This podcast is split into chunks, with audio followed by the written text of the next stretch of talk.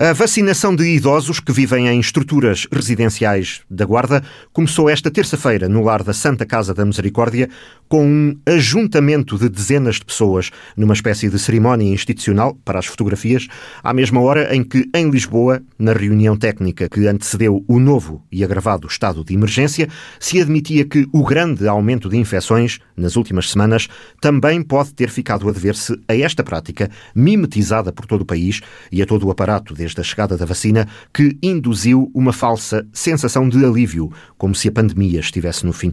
Estratégias mais ou menos arriscadas de protagonismo, protagonismos, à parte, é nos Conselhos da Guarda e de Pinhel que tem início o processo de imunização da terceira idade em Lares. Na área da Unidade Local de Saúde, 6.500 pessoas vão ser vacinadas contra a Covid-19, revelava na véspera o presidente do Conselho de Administração, João Barranca. Neste momento, nós vamos vacinar 6.500 pessoas, cerca disso, em todos os conselhos.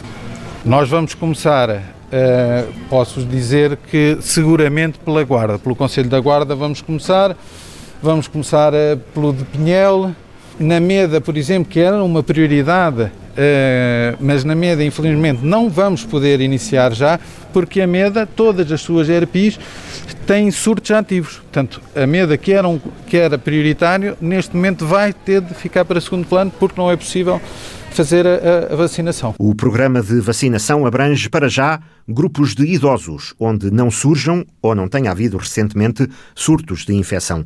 Por isso, o plano terá de ser ajustado a cada dia, explica o presidente da ULS. Isto é feito quase diariamente, porque se em Gouveia Uh, ou se, no, por exemplo, na Guarda, imaginemos que nós temos de fazer a vacinação uh, nas ERPs aparecerem surtos, nós temos de alterar e ir para, ir para escolher outras ERPs. Portanto, isto é feito uma gestão quase, diária, quase diária, uma gestão diária. Certo é que, nesta fase, 6.500 pessoas vão ter a vacina na área da Unidade Local de Saúde da Guarda.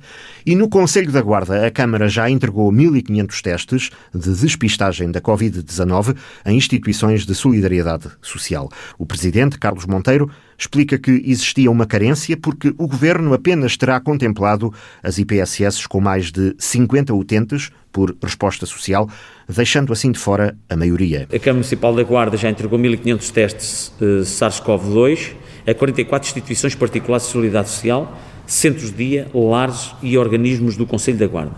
Desta forma, pretendemos potenciar o rastreio das equipas que trabalham com os utentes e assim mitigar a propagação do vírus nessas instituições, para proteção da respectiva comunidade residente.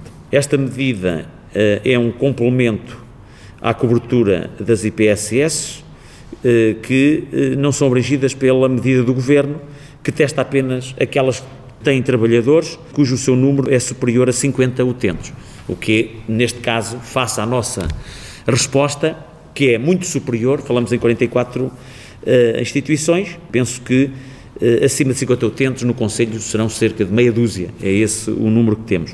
E, portanto, é um complemento, um complemento mais até abrangente do que aquele que o Governo disponibilizou. Esta ação está desenvolvida no âmbito das medidas de prevenção e proteção da epidemia SARS-CoV-2 e também naquilo que são as medidas que o município da Guarda tem vindo a implementar desde o início da pandemia para a proteção dos mais frágeis, população mais idosa, doente, cidadãos portadores de deficiência. A Câmara diz assim ter complementado a resposta para garantir testes a toda a área social do Conselho da Guarda.